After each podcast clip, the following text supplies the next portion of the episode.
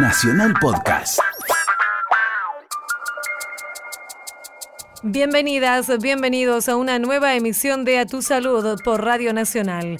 Soy Diana Costanzo y estos son los temas que recorreremos durante una hora. Siempre hablamos de promover la actividad física para la salud para que no tenga que tener una destreza especial en un ejercicio. Más de la mitad de la población argentina es sedentaria. Conversamos con el médico cardiólogo y deportólogo Jorge Franchella. Lo que queremos es que se haga prevención de esta enfermedad, que no aparezcan nuevos casos. La Sociedad Argentina de Pediatría recomienda controlar el calendario de vacunación contra el sarampión.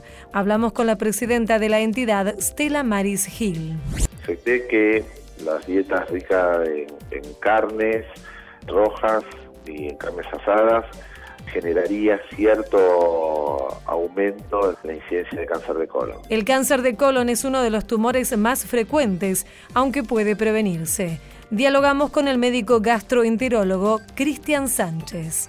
Picos epidemiológicos más complejos, más epidemiológicamente complejos, con gérmenes por momentos cada vez más, más agresivos. Especialistas recomiendan aumentar la prevención ante un posible incremento de los casos de gripe y bronquiolitis durante el invierno.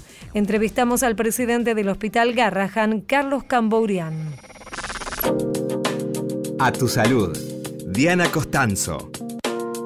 Solo la mitad de la población argentina realiza actividad física con frecuencia y la intensidad se reduce aún más con la edad. Como sabemos, el sedentarismo es un factor de riesgo para varias enfermedades.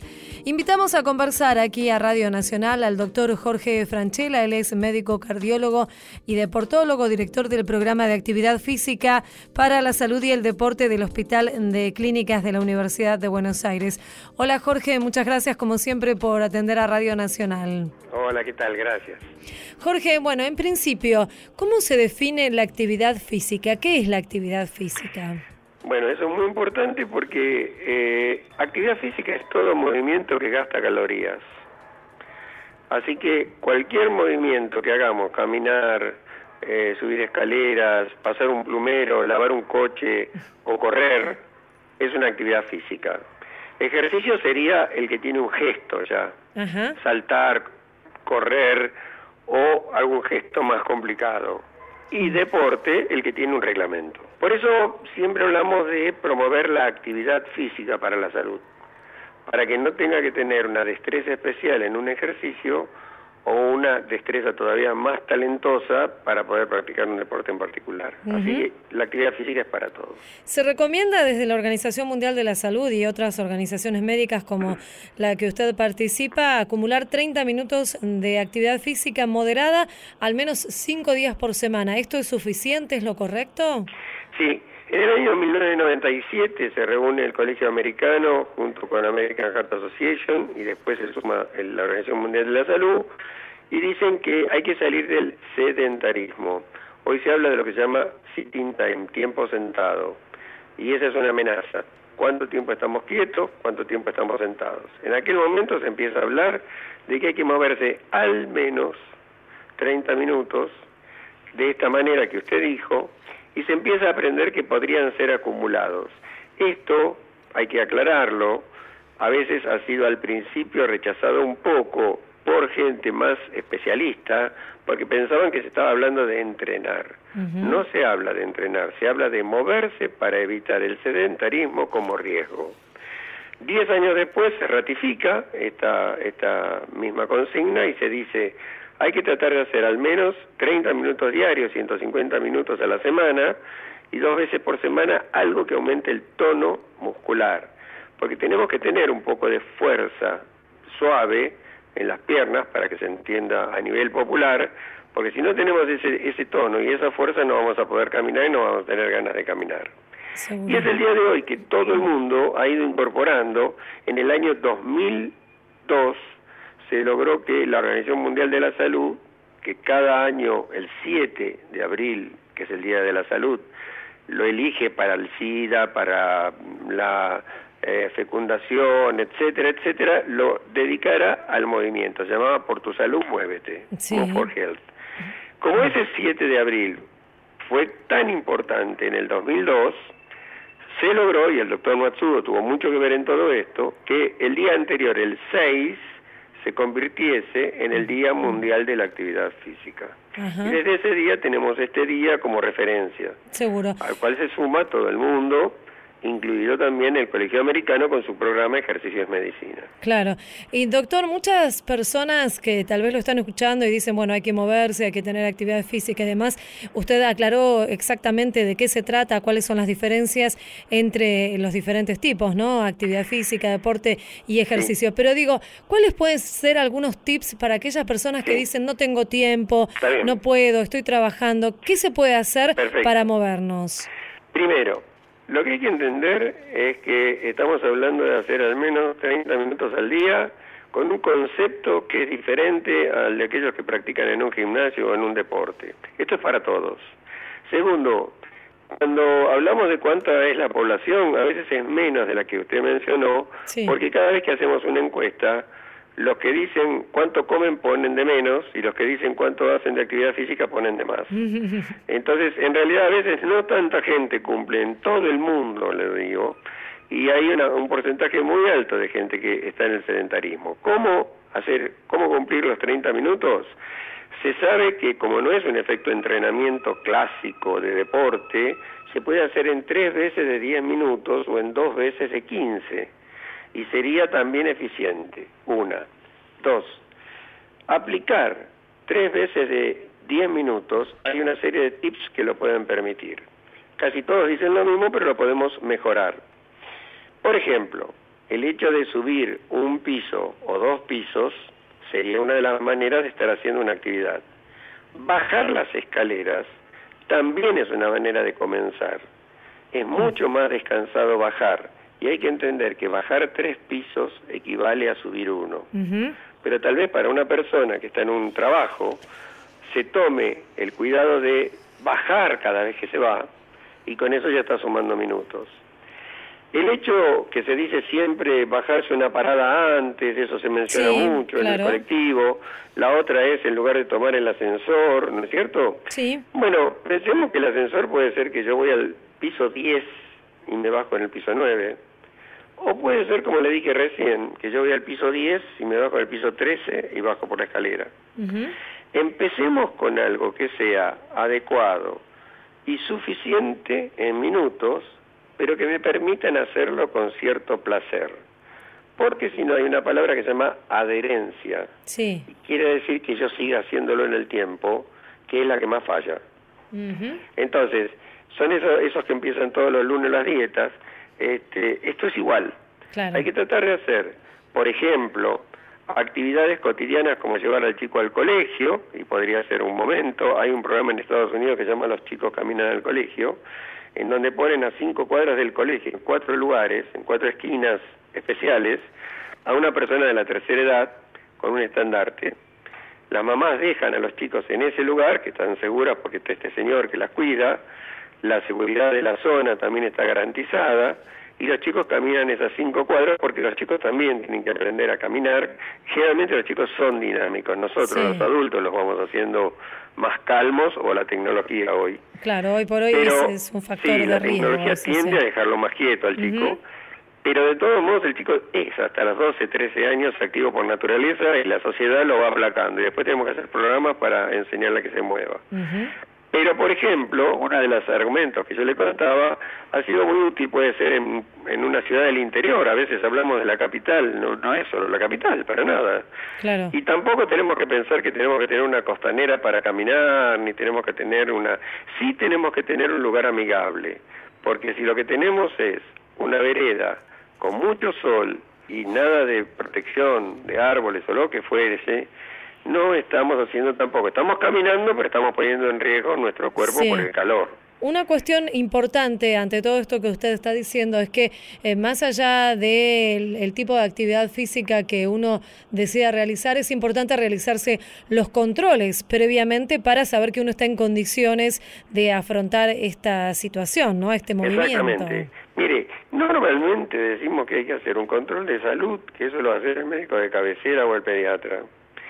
Y para otro tipo de esfuerzo, casi siempre pedimos que se haga un control de aptitud, que quiere decir qué capacidad a esfuerzos tengo. Por ejemplo, yo empiezo después de un tiempo de no hacer nada y soy capaz de estar sano, pero puedo subir un piso o dos por la escalera, y otro que viene entrenado puede subir ocho pisos por la escalera. Eso es que los dos estamos sanos, pero uno está más entrenado que el otro. En estos casos tenemos una ventaja y hay que mencionarla. Estamos pidiendo que al menos camine de manera activa 30 minutos que pueden estar separados en tres veces de 10. Por lo tanto, con el examen de salud es suficiente, pero es indispensable. O sea, Acá no pedimos que tenga el segundo examen, el de aptitud, porque no le vamos a exigir tanta intensidad que lo podría poner o no en riesgo. Por eso le proponemos a la población en general que camine. Y estamos tranquilos como médicos que si se hacen un examen de salud convencional con su médico, saben que no tienen alguna limitación porque no siempre el ejercicio es salud. Si yo tengo algún tipo de enfermedad que debo cuidar, tengo que tener la recomendación para ver qué hago y cuánto hago. Seguro. Queremos agradecerle, doctor Jorge Franchella, médico cardiólogo y deportólogo, director del programa de actividad física para la salud y el deporte del Hospital de Clínicas de la UBA. Le mandamos un saludo, muchas gracias como siempre. Yo a ustedes para difundir todo este mensaje. Hasta luego.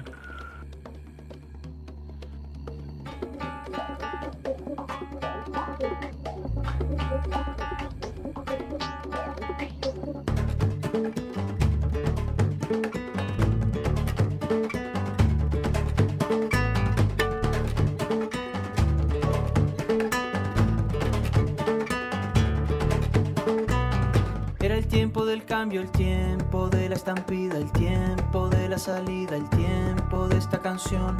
Era el tiempo de ver el tiempo de otra manera y yo no sabía que era el tiempo del corazón. Ah.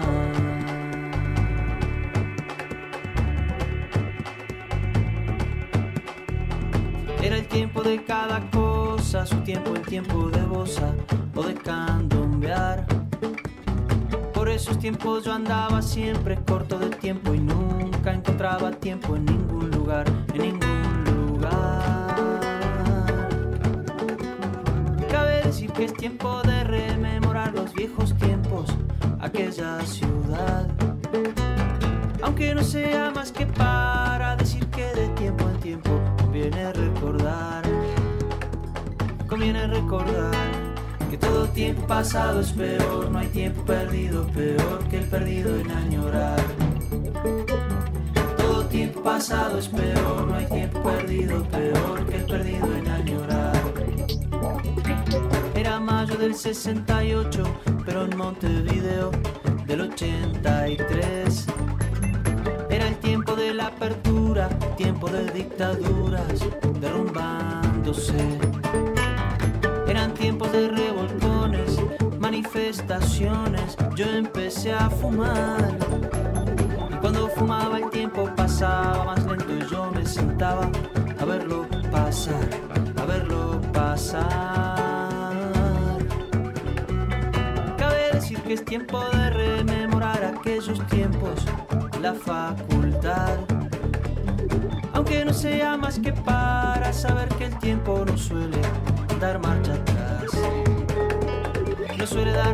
Todo tiempo pasado es peor, no hay tiempo perdido, peor que perdido en añorar. Todo tiempo pasado es peor, no hay tiempo perdido, peor que perdido en añorar. Todo tiempo pasado es peor, no hay tiempo perdido, peor que perdido en añorar. Todo tiempo pasado es peor, no hay tiempo peor que perdido en añorar. Pasado es peor, no hay tiempo perdido, peor que el perdido en añorar. Todo tiempo pasado es peor, no hay tiempo perdido, peor que el perdido en añorar. Música aquí en A Tu Salud, aquellos tiempos. Jorge Drexler. En la radio de todos. A tu salud.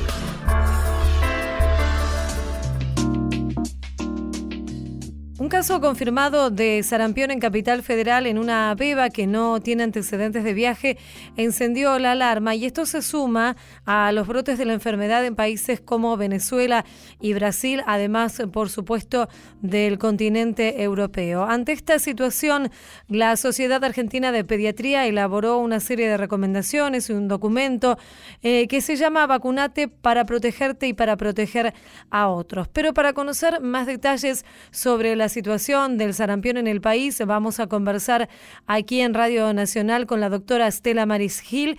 Ella es eh, médica pediatra en la ex Casa Cuna y presidente de la Sociedad Argentina de Pediatría. Ya la estamos saludando. Hola Estela Maris, muchas gracias por atendernos. Diana Costanzo es mi nombre. Hola Diana, ¿qué tal? Mucho gusto, encantada de saludarte. Muchas gracias, Estela. Bueno, en principio preguntarle una situación, un panorama general aquí en el país de la situación que se ha dado por este caso de, de sarampión.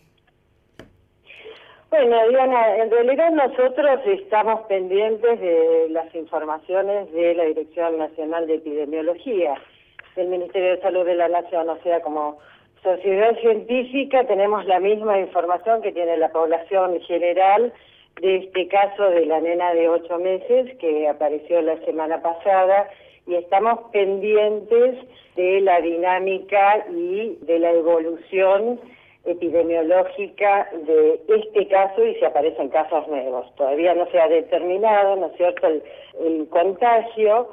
Como sociedad científica emitimos esta alerta porque justamente lo que queremos es que se haga prevención de esta enfermedad, que no aparezcan nuevos casos y por eso eh, instamos a que la población vacune a sus hijos. Seguro. Eh, vamos a ir a eso enseguida, que es lo, más eh, relevante, sin duda. Pero para que la población conozca, para que todos estemos en tema, ¿cuándo se habla de que un caso de la enfermedad es autóctono y cuándo es importado? Bueno, por definición epidemiológica, y autóctono es cuando el caso aparece en el lugar donde reside el paciente.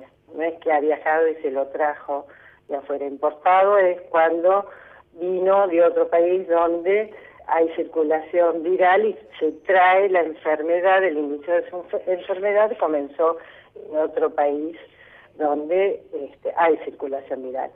Pero en este caso, bueno, eh, por lo que veo, aún no está determinado, se están haciendo todavía las pruebas biológicas, si bien es confirmación de sarampión, pero bueno, hay que determinar si es autóctono. En esto hay una gran discusión entre los epidemiólogos todavía, así que en eso vamos a tener que seguir los pasos y las, las noticias que nos vaya dando Servicio de Epidemiología, la Dirección de Epidemiología, ¿verdad? ¿Y en este caso se actúa de manera diferente si es un caso autóctono o es un caso importado?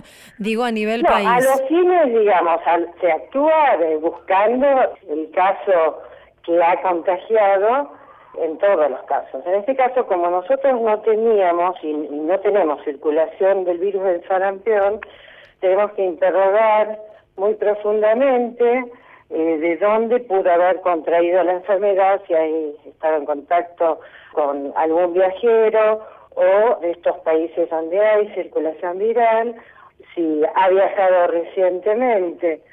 En realidad nosotros hace casi 18 años que no tenemos casos de sarampión autóctono. Los últimos casos importados, si mal no recuerdo, fueron en el 2010 con claro tras el mundial. mundial de Sudáfrica. Claro. Ahí hubo varios casos importados, pero eh, con conocimiento de que habían estado en un país de riesgo y que habían contraído la enfermedad afuera. En este caso todavía es incierto, no hay eh, circulación del virus del sarampión por ahora, así que bueno, estamos con todas las medidas reforzando esta campaña para que los vacunen y para que los padres vacunen a, a, los niños. Esto es muy importante, doctora, que nos recuerde la vacuna es la triple viral, ¿cierto? Exactamente. En realidad, este mensaje que sacamos desde la Sociedad de Pediatría apela a que realmente los padres tomen conciencia de la necesidad de vacunar a sus hijos, en este caso para la prevención del sarampión, con la triple viral al año de vida y un refuerzo al ingreso escolar a los cinco años, o sea, todo niño que ingrese a la escuela tendría que tener sus dos dosis de vacuna triple viral contra sarampión, rubiola y paperas.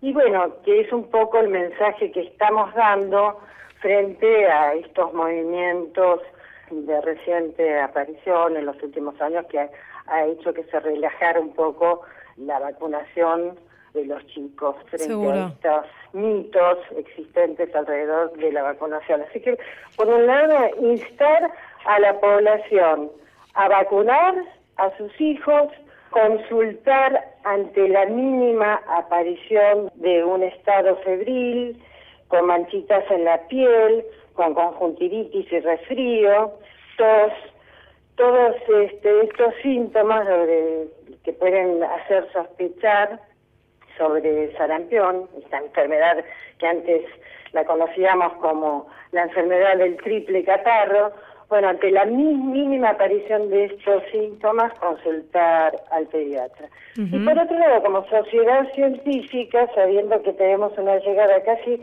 18.000 pediatras de todo el país y al equipo de salud en general, instamos a que se refuerce todas las instancias de vigilancia epidemiológica, a que controlen los carnets de vacunación de sus pacientes y justamente refuercen esa necesidad de vacunar a aquellos que no tienen las inmunizaciones completas. Estas tres instancias, digamos, serían el mensaje primordial y, y el alerta sobre el cual nosotros hacemos mucho hincapié. Doctora, quería hacer una consulta sobre el tema de los viajeros. Ustedes estaban recomendando verificar la, el completo esquema.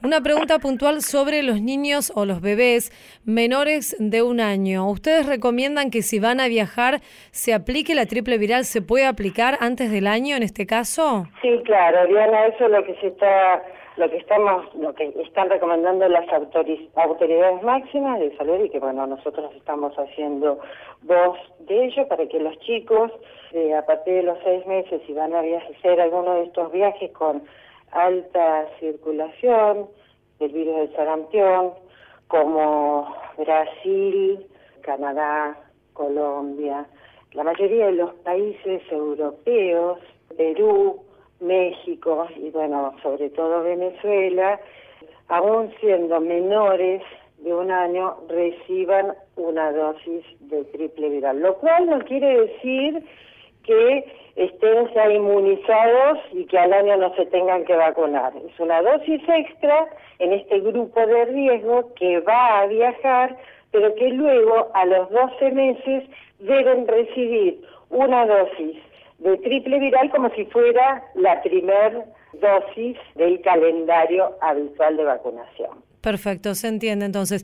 ¿Qué pasa, eh, doctora, más allá de que usted obviamente se dedica a la pediatría, pero con las personas adultas que tienen dudas si se completó en su infancia la vacunación contra el sarampión? ¿Qué deben hacer en estos casos? Bueno, en general los que nacieron este, antes de 1965 se consideran que todos tienen que están inmunizados, que no es población de riesgo, aún no recordando su carnet de vacunación, porque pudieron también haber contraído la enfermedad naturalmente. A partir de esa edad, si no recuerdan su estado inmunológico de, inmunización, digamos, y si están al cuidado, eh, están cuidando, digamos, pacientes que tienen su sistema inmunológico comprometido o a niños menores de un año, deben recibir también una dosis de triple viral. Estamos hablando con la doctora Estela Marigil, ella es presidenta de la Sociedad Argentina de Pediatría.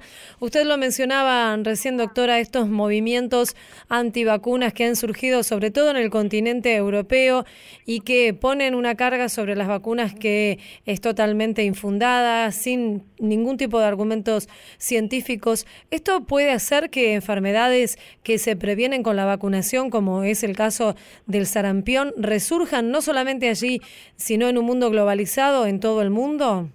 Sí, desde ya, Diana, el hecho de que no haya una vacunación y una protección homogénea en la población mundial, máxime como están hoy las fronteras abiertas y hay tanta facilidad de ir de un país a otro al tener la propia población desprotegida o no lo suficientemente cubierta con la vacuna triple viral, puede hacer justamente resurgir esta enfermedad. Es este el temor que tenemos, ¿no?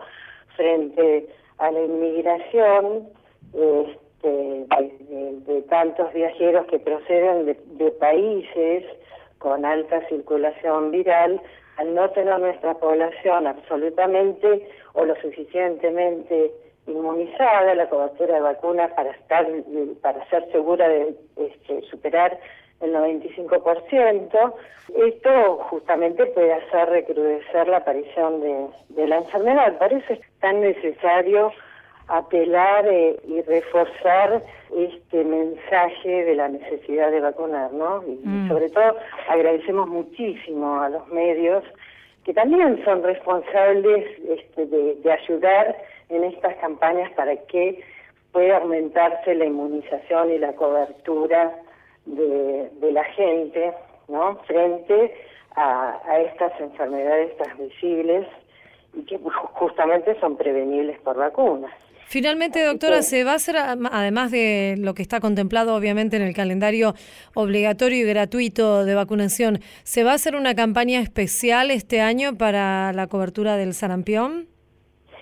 Bueno, usted sabe que nosotros tenemos expertos en la sección, en un comité de epidemiología y de infectología que forman parte de la Comisión Nacional de Inmunizaciones, y hace muy poquito, ahora se han reunido eh, el 20 de marzo, bueno, antes de la aparición de este caso, y eh, ya están preparando la próxima campaña de refuerzo de antisarampionosa que va a ser desde septiembre, desde los primeros días de septiembre hasta los fines, de octubre, para los niños de 1 a 4 años, justamente para asegurarse de que puedan recibir toda esa población las dos dosis de vacuna.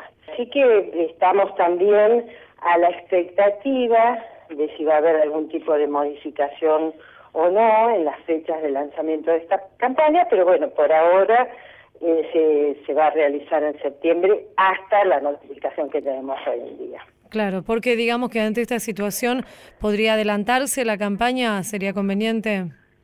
Sí, estamos pendientes por eso. El hecho de que haya un caso no es determinante, digamos, de modificar nada por ahora, pero estamos, por supuesto, en, en, absoluta comunicación con las autoridades nacionales nosotros como sociedad científica, bueno, transmitimos estas, este, esta posibilidad de que haya modificaciones o no a, a nuestra a la población de pediatras para que a su vez se transmita a la población general. Así que estamos ahí a la, expectativa, pero ahora no tenemos otras modificaciones y somos voceros de esta campaña que se inicia en septiembre. Seguro.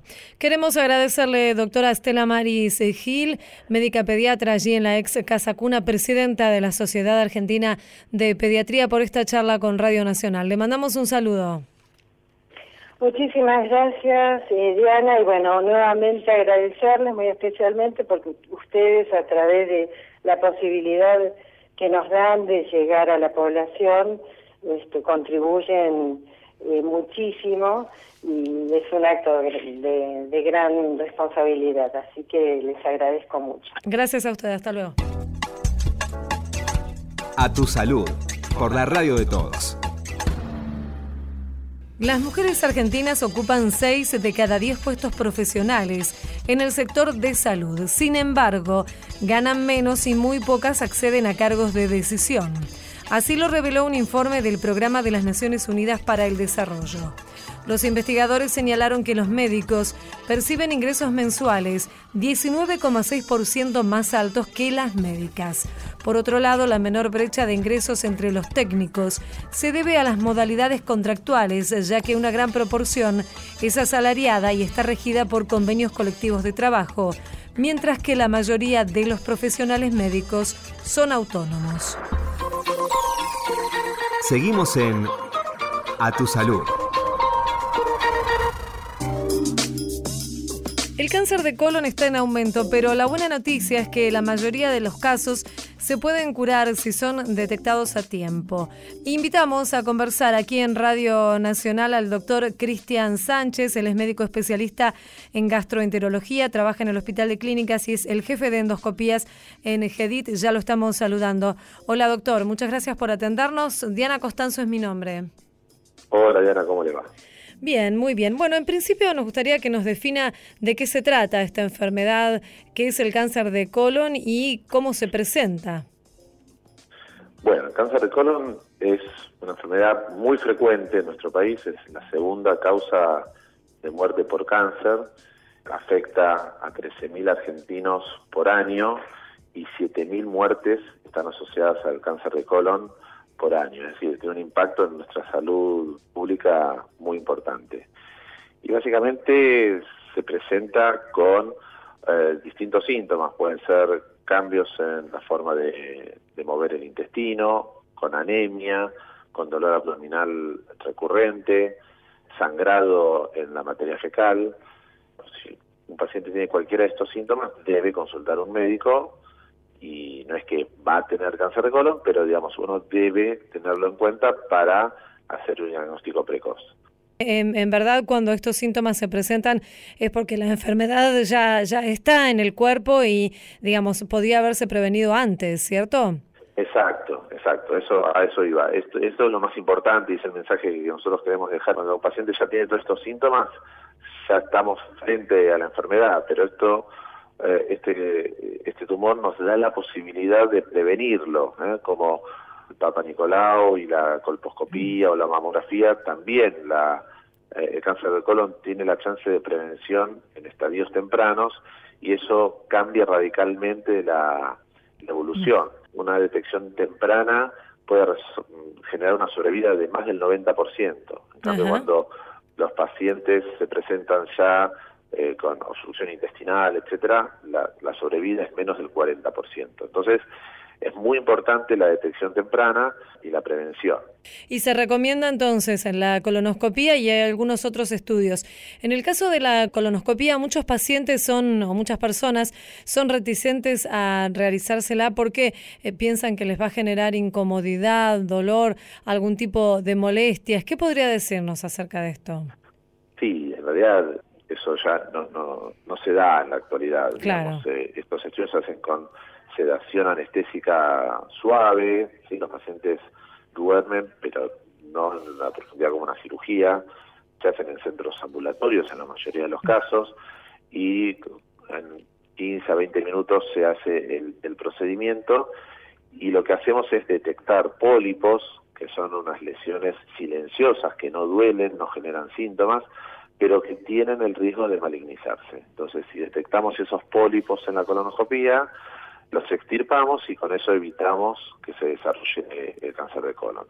Por supuesto que es un estudio que requiere una preparación para que el intestino esté limpio, pero si un estudio es normal, esto no hay que repetirlo por al menos cinco años. Así que el beneficio es muy alto para un estudio que requiere, bueno, un día de nuestros de, nuestra actividad para prepararse y hacerse el estudio. ¿Y a partir de qué edad está recomendado el estudio? Tanto hombres como mujeres se lo deben hacer a partir de los 50 años. Esto es una recomendación universal. Sí. Y si tiene antecedentes familiares de cáncer de colon, hay que hacerlo 10 años antes del caso. Es decir, si yo tengo mi papá con cáncer de colon, que lo, se lo detectaron a los 52 años, yo me tengo que empezar a vigilar a partir de los 42 años. Yo he conocido muchos casos, uno escucha de casos que se dan en edades mayores, ¿no? Eh, después de los 70, por ejemplo. En ese caso también tiene incidencia. Todo el mundo a partir de los 50 años, eso es una indicación universal. Y es más, en países como el nuestro, ya hay muchos papers en la literatura médica que habla de bajar esta eh, este inicio a los 45 años, ¿sí? porque somos un país, tanto Argentina como Uruguay, de, de alta incidencia de cáncer de colon en la región, entonces se propone inclusive bajar un poco la edad de inicio. Pero, digamos, universalmente se recomienda a partir de los 50 años para hombres y mujeres. Claro. Y esto, doctor, esto que Argentina y Uruguay seamos dos países con alta incidencia del, del cáncer de colon, ¿tiene que ver con la alimentación?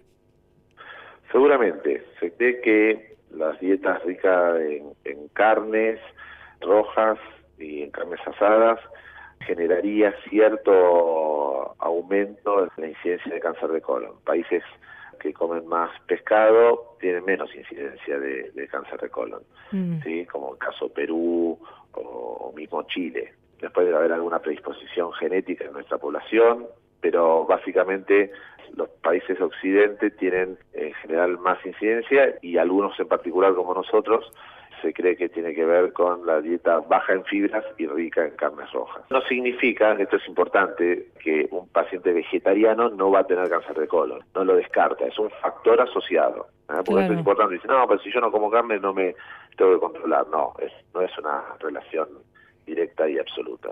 Claro, no es una relación, pero digo, podría ayudar también tener una dieta sana. Eh, obviamente una dieta rica en fibras, que, el plato, como digo, mis pacientes tengan muchos colores y que las carnes rojas no sean la, base de, nuestra dieta, por supuesto que eh, desde el punto de vista poblacional ayudaría mucho a bajar la incidencia. Ahora, ¿los casos que son hereditarios se dan a edades más jóvenes? Sí, por eso digo, si uno tiene antecedentes familiares, siempre tiene que hacer la consulta para establecer la mejor estrategia de, prevención. Hay casos muy excepcionales de, un fuerte componente genético que se llama poliposis familiar, que inclusive los estudios empiezan en la adolescencia. Pero esos son casos muy particulares, que representan 2-3% de los, de los cánceres de colon. Pero si yo tengo un antecedente familiar, tengo que empezar antes porque tengo mayor riesgo. ¿Y la obesidad es un factor de riesgo? Sí, la obesidad también está asociada al aumento de incidencia de cáncer de colon. No sabemos bien por qué, pero cuanto los países que tienen mayor incidencia de obesidad, también va de la mano de mayor incidencia de, cáncer de colon. Seguramente tiene que ver con, con la dieta inadecuada, seguramente ahí hay un factor. Ajá. ¿Y el tabaco? Tenemos un montón de, asociaciones del tabaco con, con distintos tumores. No hay una relación directa con el, con el cáncer de colon, pero por supuesto que evitar el tabaco siempre es un cofactor menos de, toxinas que entran al organismo para, para evitar la carcinogénesis, ¿no? que es este proceso de inicio del cáncer. Y, doctor, también el tema de, de, la actividad física, bueno, esto está asociado con lo que usted nos contaba de, de la obesidad, pero digo, ¿la actividad física también es un factor a tener en cuenta o no tiene relación? Sí, a ver, va de la mano con el tema de la obesidad. Digamos, un paciente con una vida saludable, que hace actividad física, probablemente combata así el, sobrepeso e indirectamente sí tiene que ver con eh, la prevención para el cáncer de colon. Así que, por supuesto, es una recomendación hacer actividad física y, aparte ayuda al tránsito intestinal. En la Argentina es, el, eh, es uno de los cánceres más frecuentes, ¿cierto? Exacto. Después del cáncer de pulmón es el cáncer que más argentinos eh, mueren por año y, dentro de la frecuencia es el tercero en frecuencia. Así que es alta frecuencia y alta mortalidad. Por eso es importante las campañas y la difusión de la prevención porque además tenemos la chance de prevenirlo. ¿Y cuántos casos se diagnostican por año? Se diagnostican alrededor de 13.000 casos por año nuevos en nuestro país y 7.000 muertes asociadas a cáncer de calón eh, anuales en Argentina, que es un montón. Es, mire, la misma cantidad de muertos que por accidente de tránsito se lleva. Mm, mm, así que no tenemos que hacer campaña. El mensaje positivo entonces es que hay que realizarse la colonoscopía a partir de los 50 años para la población en general y aquellos que tengan antecedentes empezar 10 años antes, como usted bien nos contó, de que se haya dado el caso en la familia porque se puede prevenir. Exactamente, ese es el mensaje más importante, que es, es muy frecuente, pero tenemos herramientas para poder prevenirlo. Seguro. Queremos agradecerle, doctor Cristian Sánchez, médico especialista en gastroenterología, trabaja en el Hospital de Clínicas y también es jefe de endoscopías en el Centro GEDIT. Muy amable y le mandamos un saludo. Muchas gracias por el espacio. Hasta luego.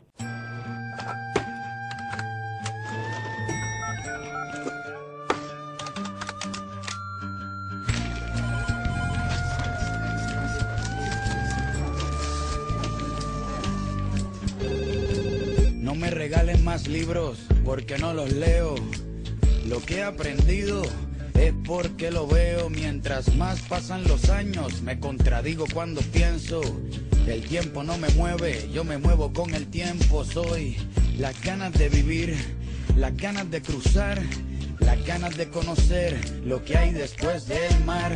Yo espero que mi boca nunca se calle, también espero que las turbinas de este avión nunca me fallen. No tengo todo calculado ni mi vida resuelta, solo tengo una sonrisa y espero una de vuelta.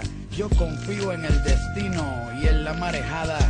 Yo no creo en la iglesia, pero creo en tu mirada. Tú eres el sol en mi cara cuando me levanta. Yo soy la vida que ya tengo, tú eres la vida que me falta. Así que agarra tu maleta, el bulto, los motetes, el equipaje, tu valija, la mochila con todos tus juguetes y...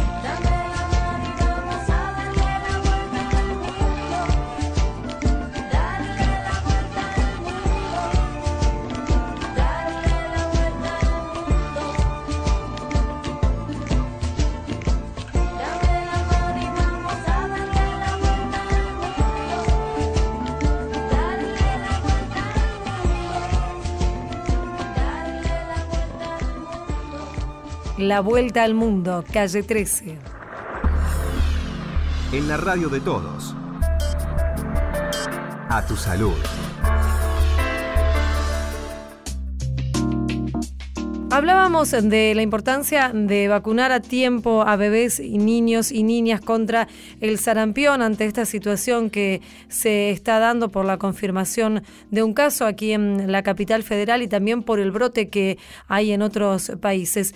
A esta recomendación se están sumando los especialistas del Hospital de Pediatría Garrahan y además realizan otra advertencia que está vinculada con esto. La situación podría agravarse con el brote de bronquiolitis que se espera para el invierno. Pero para que nos explique más acerca de esta situación, vamos a conversar aquí en Radio Nacional con el presidente del Hospital Garrahan, el doctor Carlos Cambourian, a quien ya estamos saludando. Hola Carlos, muchas gracias por atendernos. Diana Costanzo es mi nombre. Hola Diana, ¿cómo estás?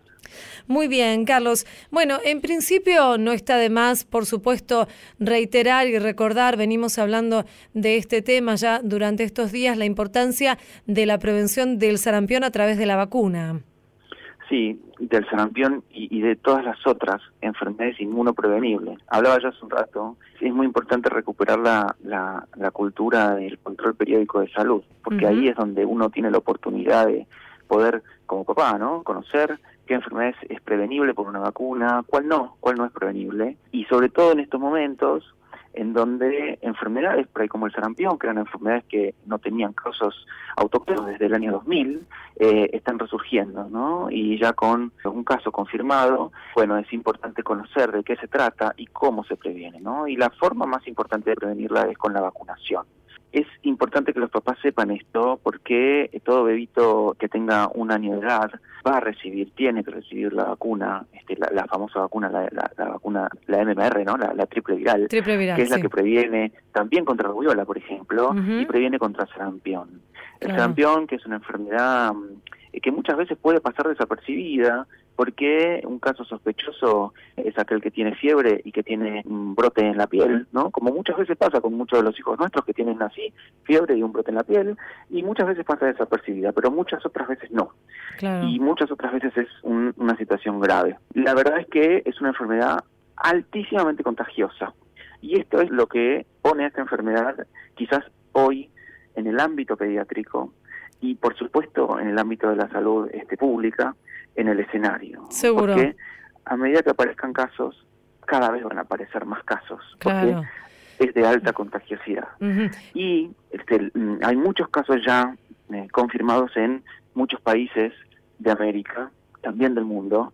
Este tráfico de pacientes este, por, por los diferentes países, tráfico turístico, hace que la enfermedad pueda ingresar a la Argentina rápidamente y propagarse rápidamente. Seguro. Por eso, desde el Ministerio de Salud, desde el Hospital Garrahan, estamos trabajando fuertemente en este trabajo de prevención, de inmunizaciones, de control. Mm, Y Claro. como muy bien dijiste, en un momento en donde se nos acerca el invierno, eh, y como todos los inviernos, y esto lo, lo digo ya con autoridad pediátrica, como pediatra, como todos los inviernos, y cada vez más picos epidemiológicos más complejos, más epidemiológicamente complejos, con gérmenes por momentos cada vez más, más agresivos, y con un invierno europeo que este año tocó muy fuerte, no de frío, ¿eh?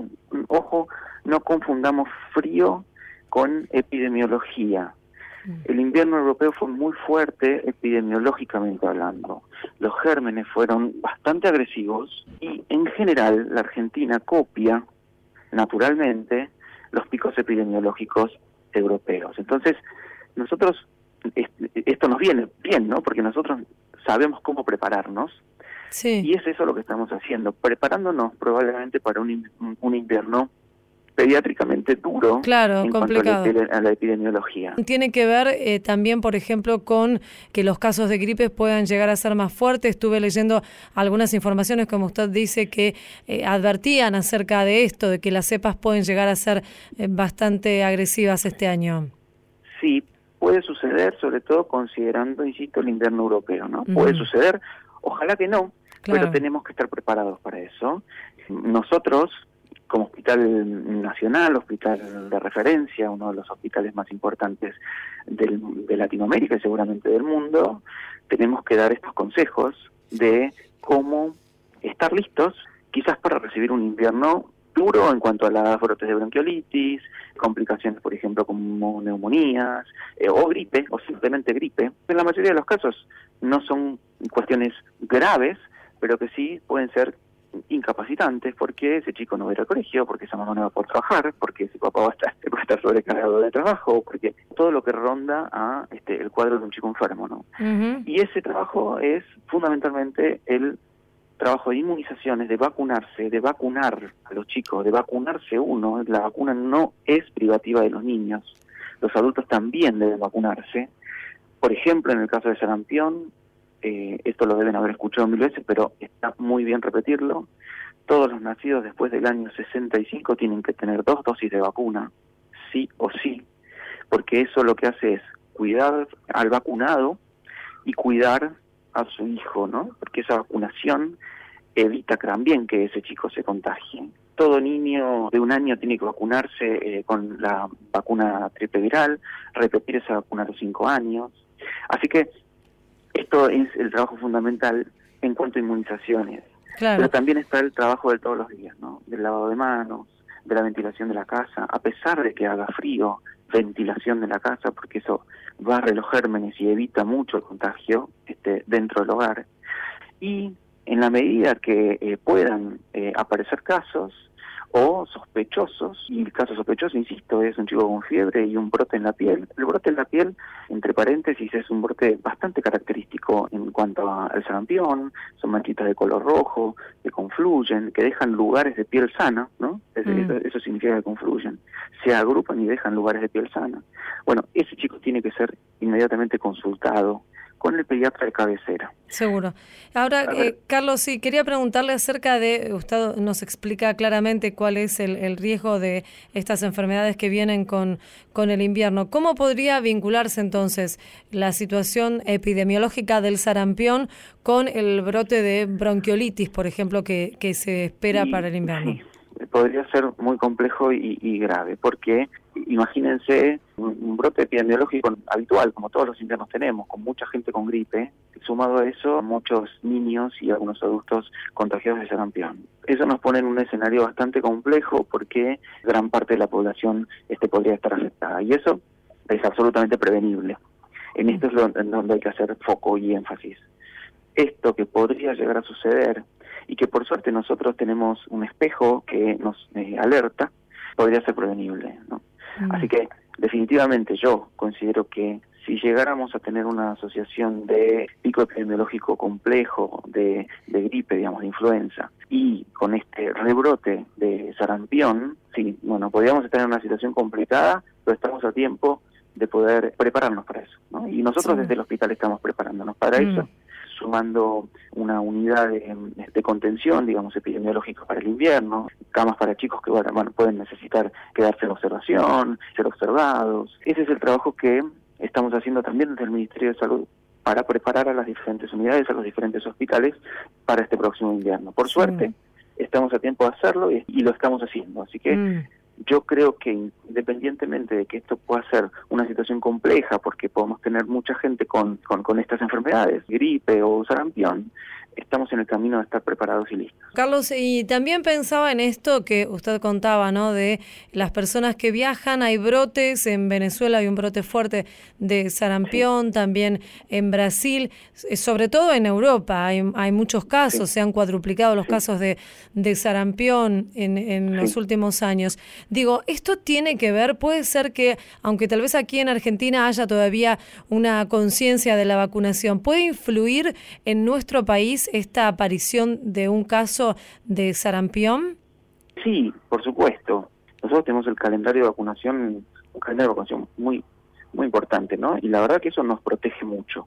Y también tenemos mucha conciencia en las familias de vacunar pero hay que trabajar más. Y, la vacuna sarampión es una, pero también, por ejemplo, está la vacuna de HPV, ¿no? que también nos costó mucho incorporar, porque mucha gente por ahí no, no, no, no estaba, o algunas organizaciones o movimientos no estaban de acuerdo con este tipo de vacunas, y muchos otros no están de acuerdo con ninguna vacuna.